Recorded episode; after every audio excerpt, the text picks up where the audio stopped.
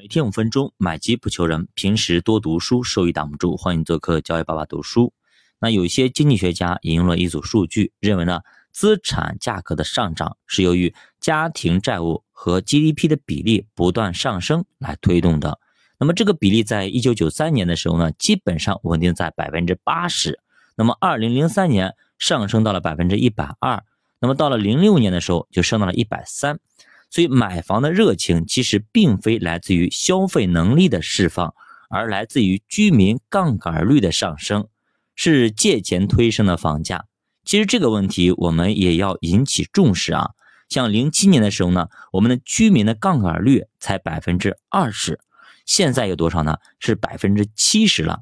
特别是二零一五年之后，居民的杠杆率直接上升百分之二十到三十。所以说，最后一波房价上涨也不是购买力的推动，而是贷款的推动，首付一成首付谈个房等等等等的，对吧？反正，在房价持续上升的时候，大家都会觉得这次不一样了。但是，真等到市场下跌，这一切一切也就晚了。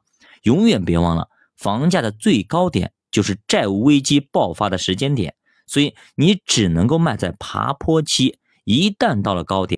那么你也只能够满仓迎接暴跌，所以说现在是无杠杆可加了，居民的杠杆已经加完了，已经掏空了家庭里六个钱包里所有的钱来付一个首付，还怎么加杠杆呢？所以说要想在房子上再赚大钱，可能就没有以前那么容易了啊。那么在次贷危机之前，全世界最严重的一次危机，并不是亚洲金融危机，而是日本的金融危机。那它直接导致日本很多银行直接崩溃啊，直接全面倒闭啊，日本经济失去了三十年。美国和日本这两次危机造成的影响，要比其他任何国家的金融危机要严重的多得多。那么咱中国有句老话啊，叫爬得越高，摔得越狠。危机之前，你的泡沫越大，那么危机的破坏力、杀伤力自然也越大。那么作者最后总结啊，房价暴涨。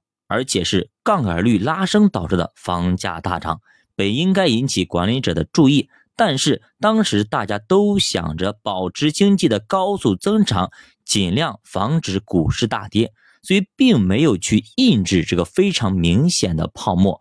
不过从结果来看，美国确实也没有违约，他反而呢把危机通过美元和订单转嫁给了全世界。但是试想，有哪一个国家的货币像美元一样可以转嫁给全世界的？没有，只有美元可以收割全世界。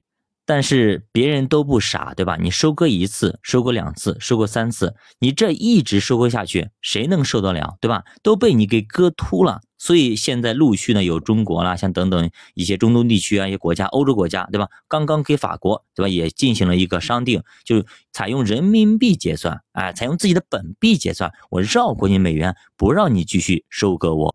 那么金融危机一旦发生，后果很严重。我们先看一下资产价格啊，持续了很长时间的下跌，房价直接下跌百分之三十五到四十很正常。持续时间六年，股票下跌百分之五十六的时间达到三年半，大量公司会倒闭，失业率持续的攀升，直接到百分之七，并且持续了四年时间。政府债务激增，也就是二零零七年，美国打破了国债中，当时国债中上限是十万亿美元，但是现在美国债务已经到了多少？兄弟们，到了三十五万亿美元，而且不光美国债务激增，全球其他大部分国家也跟着救助金融危机，导致债务激增。啥意思呢？美国本来呢？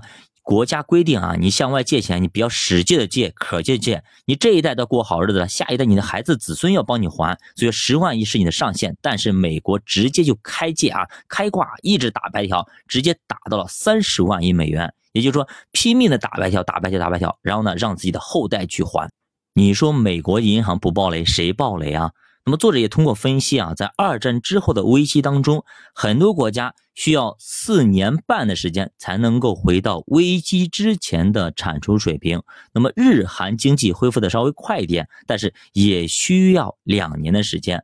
那么哥伦比亚和阿根廷花了八年时间，那大萧条时期的情况就更加糟糕，一般需要十年以上才能恢复，而且大萧条时期的失业率要比战后的那些。更加的严重，平均直接就干到了百分之十六点八啊！当时美国的失业率从百分之三点二直接飙升到了百分之二十五，所以相比于大萧条来说，二零零七年的美国次贷危机或者说全球金融风暴，我们还算是应对得当的啊！全球经济也是恢复的很快。但是后遗症就是大量的债务上升，这个问题不知道啥时候是个头啊！以前美国和欧洲那些国家还会提一下财政平衡，现在基本上就黑不提白不提了，不管了啊！就直接耍无赖，直接躺平，我不管，我就是借借借，我吃借借，我然后呢，我用美元这样的一个加息来直接收割全世界的财富，这样不要脸的手法，其实他也玩不太久啊，叫自作孽不可活。教爸读书陪你慢慢变富，欢迎大家点赞、收藏、关注、转发、留言。